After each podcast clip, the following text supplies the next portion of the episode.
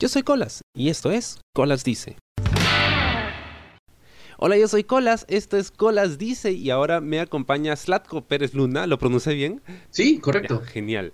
Eh, es de editora Book y tenía muchas ganas de conversar con él desde hace mucho tiempo. De hecho, yo te conocí, Slatko, eh, hace unos años cuando hiciste eh, una presentación del cómic de Walking Dead en el IGNA, donde yo estaba estudiando en ese momento y me llamó mucho la atención y a partir de ahí empecé a leer el cómic de Walking Dead, empecé a seguir la serie y quería preguntarte, eh, ¿tú lees cómics desde hace cuánto que lees cómics? ¿Cómo es que te metiste en este mundo? Bueno, eh, tuve dos etapas de lector de cómics.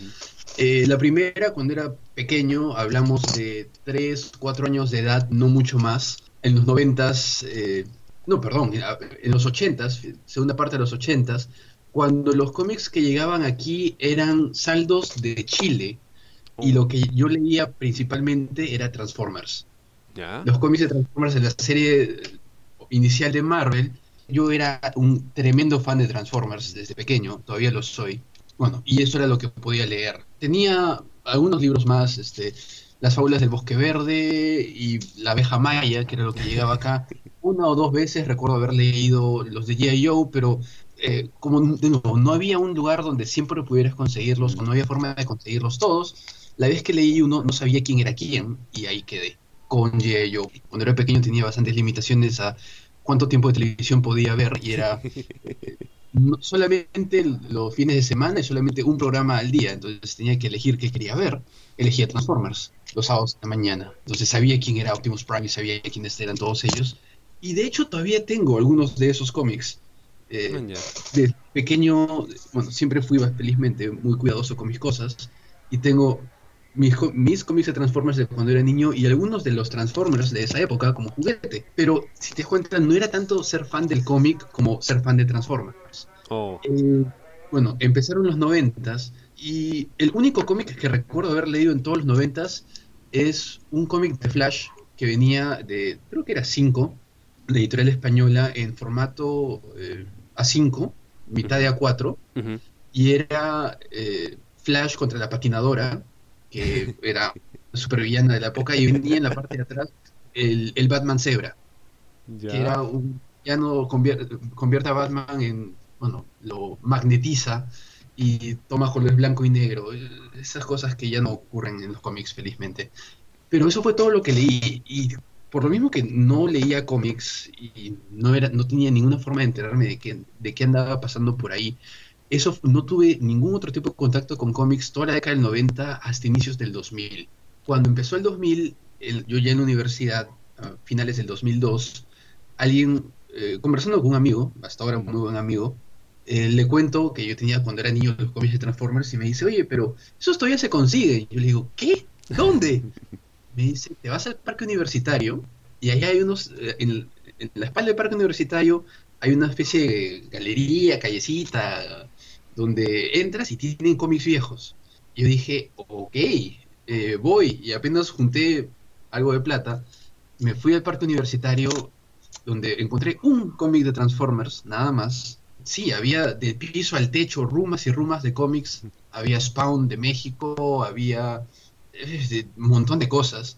Y así, rebuscando, encontré un cómic en el que la portada me llamó mucho la atención, porque era una especie de, qué rueda de Chicago, una especie de parque de atracciones, como que con diferentes círculos de colores, y donde salían un montón de personajes, con un lagarto con traje de cirquero, a mí no sé, eso fue lo que me pareció, como que sacándolos de ahí. dije, ah, oye, la portada se ve genial, me la compraré porque se ve chévere. Y ese era el número cero de Wheel of Worlds de Neil Gaiman. Ah, man, ya. Llegué a casa con el cómic de Transformers y ese de eh, Wheel of Worlds los tuve que dejar eso porque apestaban a piche y gato. de verdad, era, llego, entro a casa, mi madre, ¿qué es eso? Y digo, bueno, es un cómic que me compré. no, este, eso acá no se va a quedar. bueno, ok. Eh, algo de razón tiene. Eh, se absolvió hasta que ya se pudo soportar. Los leí. Eh, Will of Worlds en E. Gaiman fue espectacular. Y me quedé con. Pero, bueno, no había forma que yo regresara a la parte universitaria, porque además había pasado como cuatro o cinco horas dando vueltas por ahí, revisando todo lo que tenían. y no había nada que a mí personalmente me llamara la atención. Eh, de nuevo, yo, si me decías, no, que los cómics de Batman, y yo decía, bueno, vi, vi, Batman, la serie animada, en algún, algunos capítulos, pero nunca pasé de ahí. Así que no, no podía decir ni siquiera que fuera fan de Batman. Eh, me quedé con el, oh sí, oye, leí un cómic genial, pero creo que ahí quedó. Mira, pasa como que un mes y había quedado con unos amigos en, en vernos en Miraflores y bueno, como vivo bastante lejos, yo tengo la manía de siempre salir demasiado temprano. Ah. O sea, suelo llegar a donde sea que voy a ir por lo menos 45 minutos antes de la hora para estar seguro de llegar. Así que me fui al, a Miraflores, llegué, faltaba como 45 minutos para que llegue la gente con la que me iba a ver. Así que empecé a dar vueltas y llegué a la Galería de Cantuarias. Ya. Centro Comercial Cantuarias. Primera vez en mi vida que, estaba, que iba a ese sitio. Empiezo a dar vueltas y lo que veo es una tienda que vendía cómics. Puerta abierta, un montón de reportadas bacanes, y no sabía que eran históricas, pegadas por ahí, y me quedo mirando, ¿no? Como que, ah, mira, oye, este, linterna verde, no, sé quién es este tipo, pero qué chévere se ve el arte, está muy bacán. Eh, no sé qué será Amanecer Esmeralda, pero qué chévere se ve esto. O mira, hay un Joker con una cámara fotográfica. Oye, qué loco, ¿no? Me quedé mirando y el chico que estaba ahí, eh, barbudo, bastante buena onda aparentemente, me dice, ay, ¿qué, este, ¿qué tal? Y yo, ah, mirando, ah, ya, qué chévere, este, ¿y qué tipo de cómics lees, no? Y yo no tenía, la, ni idea de qué cosa responder. Era para parecer un, no, yo no leo cómics, eh, no sé qué es esto. Y lo único que se, me, que se me ocurre responder es decir, ah, algo de Neil Gaiman. Ah. Y me, me quedo mirando, siempre me voy a acordar lo que dijo es, me acabas de quemar el cerebro. Ya, a ver, debajo de la mesa sacó una caja de, cartón y me dice, mira, fácil acá hay algo. Y empiezo a rebuscar, encuentro un número más de Wheel of Worlds, número uno, oh. eh, dos números de Lady Justice y dos o tres números de Mr. Hero de Pneumatic Man, todo parte del universo de Wheel of Worlds. Así que, ya que estaba ahí, tenía plata porque me iba al cine a comer algo y no estaban caros, me compré lo que había. Y me quedé conversando y el plata me dice, ah, a todo esto por si acaso, este, Neil Gaiman está escribiendo un cómic nuevo para Marvel, se llama 1602. Oh. Si puedes comprar acá. Pero bueno, en esa época, digamos que la compra de cómics era un poquito diferente. Era bastante más caros y tenías que como que precomprar oh. la, como así, como que la colección completa. Así que eh, eso hice y empecé a ir básicamente una vez al mes a recoger el 1602 de ese mes. Y lo tengo ahí todavía, el 1602 en grapa de cuando recién salió. Y fue, para mí fue espectacular. El cómic de 1602 es genial. Y también es una forma excelente de, presentar a los personajes del universo Marvel para alguien que, como yo, no tenía la más remota idea de quién era quién. Y para mí, el eso de que, bueno, pequeños, bueno, de hecho gran spoiler, así que mejor no, digo pues, quién leer 1602, pero cuando se revela quién es eh, el Forerunner, así como que el, eh, qué sé yo, el predecesor o el primero que llegó y todo eso, y todo les, explican toda la historia, te deja con ganas de, saber quiénes habían, quiénes eran esos tipos de lo que estabas leyendo. Tú ya habías oído escuchar. No sé si 1602 fue un genial cómic y felizmente ahí podríamos decir que empecé a leer, porque una vez que empecé a ir a esa tienda eh, fue que ya empecé a fijarme en, bueno, para empezar leí Amanecer Esmeralda, que fue la portada que más me llamó la atención, empecé a leer Linterna Verde, eh, al final me volví fan de Linterna Verde, tengo todo el run de eh, Geoff Jones, desde, desde Renacer Esmeralda hasta eh, Brightest Day, puedo decir que lo, leí todo el run original planeado. o sea, llegaste como que por accidente porque te gustaba otra cosa, que era, bueno, los, Transformers, y yo también los recuerdo. Pero ¿cómo llegas tú al mundo de las editoriales? O sea, em, ¿era una chamba que apareció de la nada y de repente dijiste, bueno, voy a empezar en esto a ver qué tal? ¿O es algo que ya tenías tú en, mente antes de empezar tu carrera? No, yo soy ingeniero mecánico. Wow. Eh, no fue algo que yo tuviera en mente eh, de los cómics. Lo que pasó en mi caso fue que yo llegué a los cómics como profesión por el lado de la traducción. Oh. Yo cuando estaba en la universidad, eh, igual por una de esas casualidades de la vida, uno de mis profesores se enteró que yo hablaba, hablo muy bien inglés y me, me pidió que hiciera la traducción de un documento. Mm. Hice la traducción del documento, bueno, estuvo bastante contento con el trabajo y empezaron a caer trabajos de traducción en la universidad. La persona que antes había hecho, o se había estado encargando de las traducciones para la universidad, eh, se dio cuenta de que se estaba quedando sin chamba, me ubicó. pero pasó algo, increíble, que fue, en lugar de tratar de este, desaparecerme, lo que dijo fue, oye, este pata está traduciendo bien las cosas que son técnicas de ingeniería.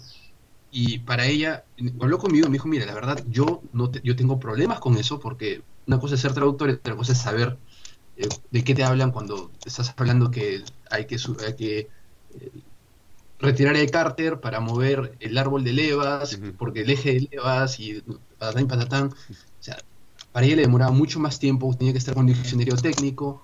Y dijo, bueno, si por otro lado te tengo aquí al costado, aquí y aquí, que ya tienes el vocabulario, trabaja para mí y empecé a hacer traducciones por el lado técnico. De ahí llegué a trabajar para una editorial haciendo traducciones como libre, o sea, freelance, que es ideal para un alumno universitario. Y en esta editorial eh, fue que inicialmente se presentó el proyecto de The Walking Dead, oh. que también, o sea, fue una cosa eh,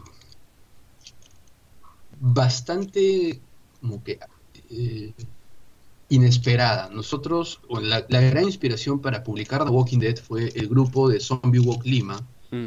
Eh, hicieron la Zombie Walk en el 2011. Ellos, eh, cuando hicieron la Zombie Walk, que fue en Miraflores en esa vez, en, esa oportunidad, eh, tanto yo como la que ahora es mi socia, estábamos en Miraflores, en diferentes partes. Yo estaba visitando unos amigos, ella estaba con, con su hija, como que yendo hacia el Arcomar y los dos vimos la mancha de, gente de zombies. Y es que de verdad, las marchas que organizan estos chicos son espectaculares.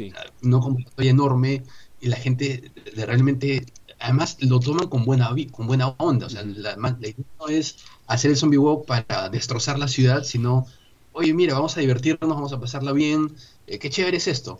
Al día siguiente, en el trabajo, fue, oye, este, ayer que la zombie walk, oye, sí, que estuvo espectacular y alguien comenta, claro, pues con esto de que se está estrenando la, serie de Walking Dead, un montón de gente está, está pendiente. Ahí fue donde la cosa, la, la cosa se puso genial. Yo no sabía que había la serie de Walking Dead, pero los amigos con los que había estado conversando ese día me habían hablado del cómic de Walking Dead. Mm. Entonces yo digo, bueno, sí, claro, que tiene, tiene este cómic. Y pues, oye, si hay ese interés y hay un cómic, trabajamos una editorial, ¿no será buena idea publicarlo? Mm. Y presentamos la idea al dueño. Y la cosa fue, bueno, evalúenlo, ¿no? O sea, muéstrenme si, se puede o no se puede. Hicimos la, hicimos la evaluación como un proyecto personal para la, editorial y lo presentamos como, bueno, como algo que nunca se había hecho antes, es cierto, pero algo en lo que vimos que se podía eh, que se podía trabajar con seriedad. Entonces, y sugerencias como, por ejemplo, yo iba a trabajar, traducir gratis todo el primer año, al menos hasta que el cómic como que pegara y despegara, para no, eh, para reducir costos. Pero además dije, bueno, yo, yo estoy seguro que esto puede salir, y si es algo a largo plazo, de hecho que vale la pena. Eh, vimos que había los canales de distribución, vimos que había demanda, consultamos a Image y vimos que los derechos sí estaban disponibles.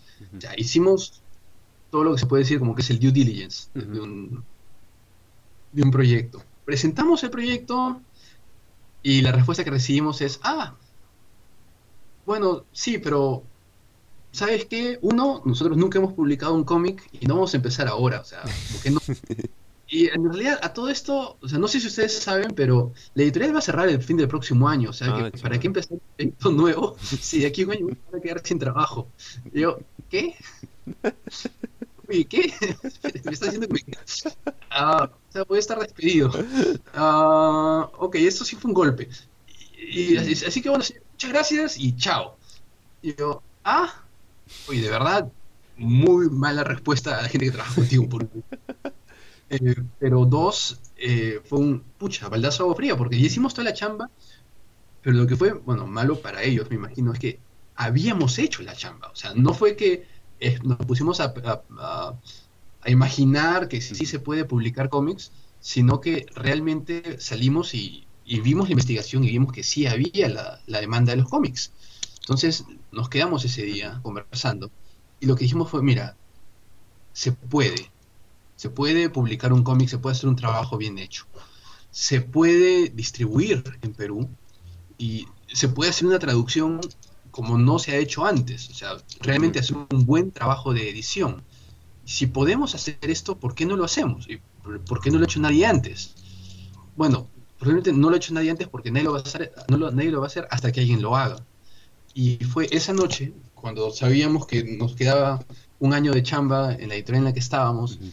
Y que nuestro proyecto, que nosotros sentíamos que realmente valía la pena, no iba a hacerse realidad nunca, eh, en un momento nos miramos y dijimos, hagámoslo nosotros, o sea, publiquemos esto nosotros.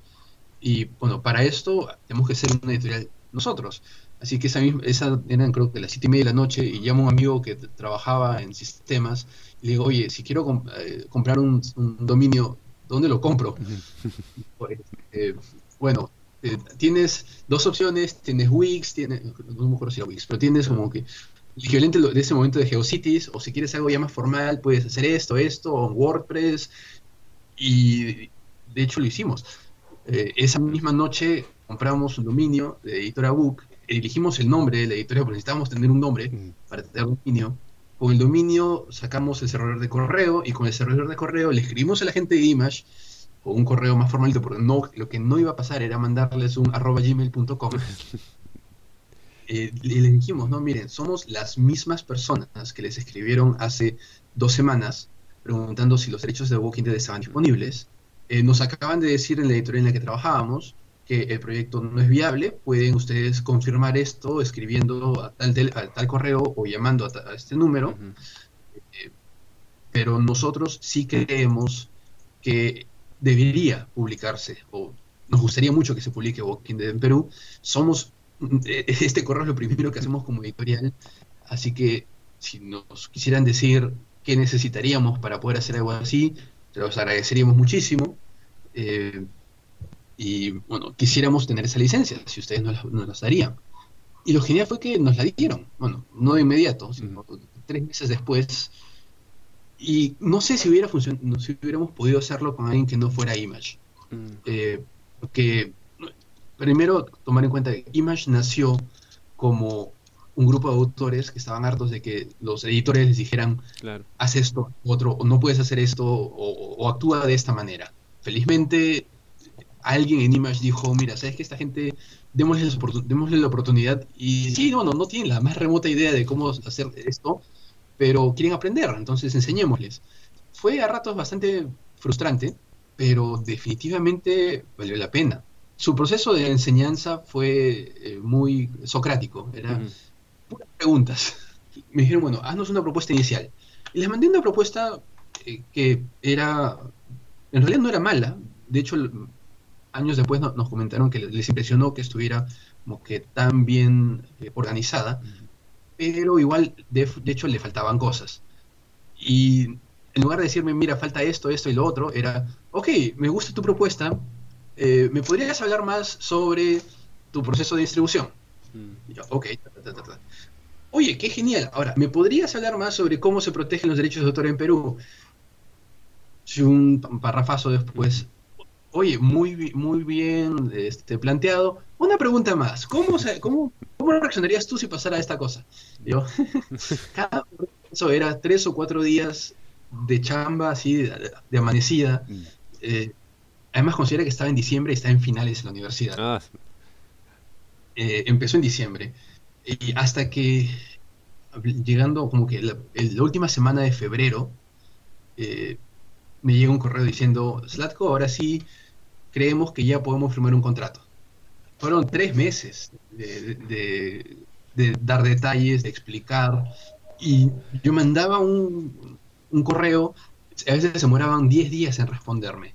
Y era, yo cada vez que pasaba eso, yo estaba pensando, bueno, hasta aquí llegamos, esta es la forma que el siguiente correo va a ser, bueno, ¿sabes qué? Lo sentimos, pero no, simplemente no está funcionando.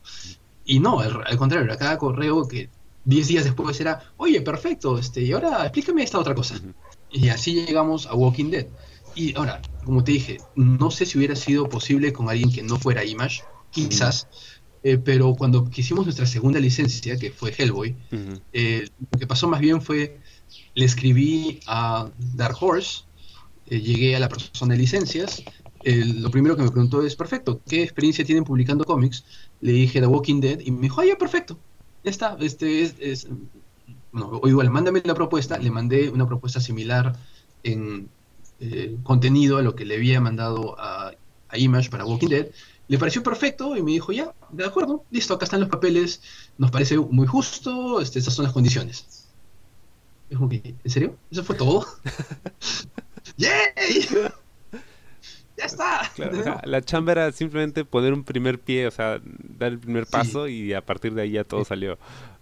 Sí, y eso, eh, así, llegamos primero a Walking Dead, luego a Hellboy y, bueno, título a título, cuantos más títulos tienes, algo que después descubrimos, confirmamos, nos, nos comentaron, es que sí se comunican entre editoriales sobre su oh. licenciatario.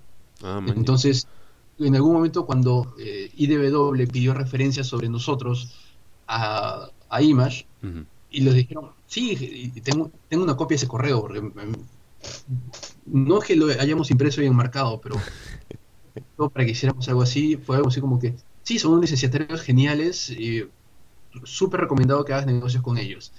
Wow. Sí. De hecho, sí es. Eh, se siente bien que ellos aprecien tu trabajo. Qué bacán. Mira que ayer estaba viendo una entrevista con Todd McFarlane, que es eh, uno de los fundadores de Image y es el creador de Spawn. Y él decía, eh, no es que yo sea un genio ni nada, o sea, lo que pasa es que nadie más lo hizo antes, ¿no? O sea, ¿por qué crees que nadie se había animado a hacer lo que ustedes hicieron, de tratar de licenciar un cómic y, tratar de levantar pues eh, una pequeña industria con un mercado que pues quería cómics aquí en Perú, pero nadie se los daba. Eh, mira, no es que nadie nunca lo haya hecho, porque de hecho si nosotros existimos fue porque antes lo hizo Perú 21 con Comics 21. Simplemente, no sé, creo que llegamos en el momento correcto, por otro lado, porque sí hubo algo muy importante en el 2011, inicio del 2012, que ya no se repitió, y es que el precio del dólar estaba bajísimo. Sí. dólar en la calle lo podías conseguir a 2 soles 20. Ahora estamos a 3.25 y de hecho no va a bajar, probablemente suba. Ya ha estado más alto, ha estado a 3.55 en algún momento. Entonces, el hecho de que el dólar estuviera a ese precio fue lo que nos permitió eh, em, empezar con The Walking Dead al precio con el que empezamos, que fue 4 soles. Si hubiéramos tenido que tener un dólar a 3 soles 50 en ese momento, no hubiéramos podido publicar un cómic menos del precio que está ahora, que es 7 soles. Porque simplemente los costos no dan. cuando estaba así debajo del dólar, los costos de impresión eran muchísimo más bajos. El material que comprábamos, que es en dólares, era, era mucho más barato. Pues todos los costos eran bajísimos y fue el momento ideal para empezar. Porque, bueno, Perú 21 lo hizo de una manera, que fue su manera.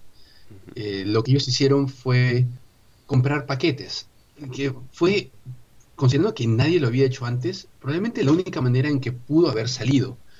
Y es que ellos lo vieron como una parte de marketing, es decir, el propósito de publicar el cómic era aumentar la circulación del periódico, por eso salía con el cupón y trataron de ponerle publicidad, no creo que funcionó solamente una o dos veces, pero los cómics se publicaban porque aumentaba la venta de Perú 21 y como aumentaba la venta de Perú 21 aumentaba la publicidad en Perú 21.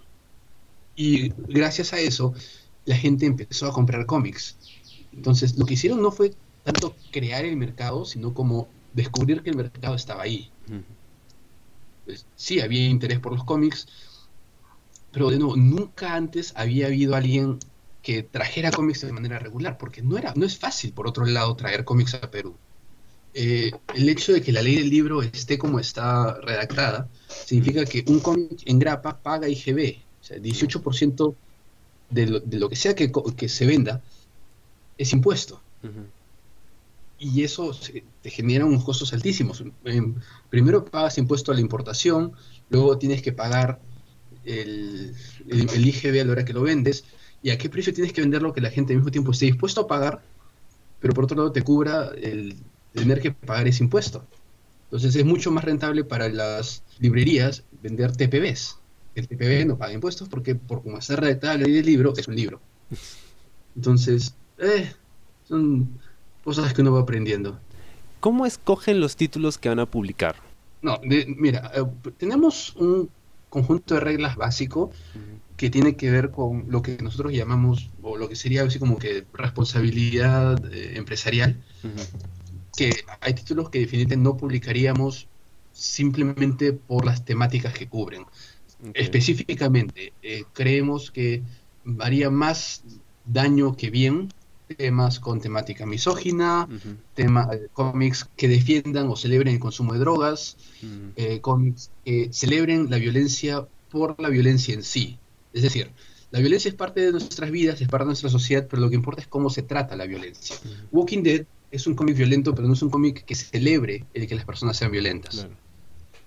Hay cómics que sí lo hacen. Eh, hay autores que, bueno, ese es su estilo lo respetamos, no decimos que sean malos autores, simplemente hemos tomado la decisión de no publicar ese tipo de cómics eh, por un tema de qué tipo de presencia queremos tener. De ninguna manera publicaríamos un cómic que celebre la violencia contra la mujer, por ejemplo. Pero, o sea, no es el autor, es la obra específicamente. Porque además, acá todavía no se ha interiorizado tanto el hecho de que el cómic no es solo para niños. Entonces, si nosotros ponemos eso en librerías, ¿qué, qué cómics está leyendo tu hijo? A ver, voy a verlo. ¿Cómo se te ocurre comprarle algo así? mira, incluso con Walking Dead, por eso sale con, la, con el símbolo que dice sugerido para público adulto. La diferencia con Walking Dead es que en Walking Dead se una conversación sobre lo que, se está, lo que está ocurriendo. Claro una abuelita en alguna oportunidad llamó para ver dónde podía comprar los cómics para su nietecito. Eh, esa voz que se quiebra, una señora bastante mayor. Mm. Y yo contesté el teléfono en esa oportunidad y me dice, ¿dónde voy a comprar el cómic para mi nietecito? Le digo, bueno, se puede conseguir en esa librería, en esta librería. Le digo, pero eh, usted sabe que el cómic, bueno, es sobre muertos vivientes y hay, algo de violencia. Me dice, ay, sí, peores cosas ven televisión durante el mediodía.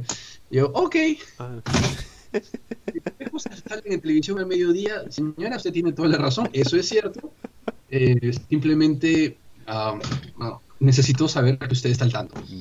Si ya es una decisión consciente de los padres de que consideran que Walking Dead es algo que su hijo puede leer, perfecto. Nosotros cumplimos con el rol de informar. Sadclo, muchísimas, muchísimas gracias por tu tiempo. Tenía hartas ganas de conversar contigo porque me encanta la chamba que están haciendo, es súper importante y, qué bacán saber que la gente los está apoyando y que han logrado todo esto y, siguen hasta ahora. Me encantaría poder tenerte en el programa más adelante. Por favor, cuéntale a la gente dónde pueden encontrar las publicaciones de Book. En este momento las publicaciones de Book están a la venta en la tienda de Comics Factory, que tiene los locales en el Centro Comercial Arenales y en Centro Comercial Caminos del Inca. Pueden buscarlos como Factory Comics Estamos en Inca Books, es una librería relativamente nueva de distribuidora Inca, que es una empresa peruana desde hace décadas. Ellos están en la cuadra 6 de la Avenida del Arco.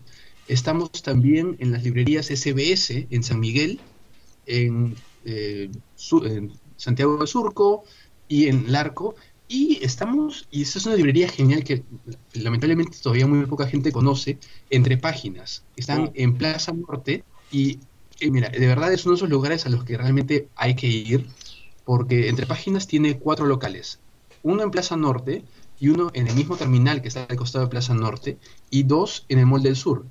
Y es, aparte que son librerías grandes, son librerías donde, te tienden recontra bien. A mí me sorprendió muchísimo que, bueno, nosotros hacemos estas visitas como que para monitorear y me estaba revisando qué es lo que había en el estante y viene una chica nueva, creo que no me conocía, y me dice, oh, hola, ¿eres fan de los cómics? Mira que tenemos esto, tenemos esto.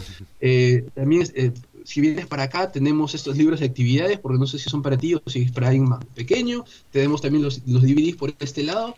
Es como que, wow, eh, parece una atención tipo tienda de cómics.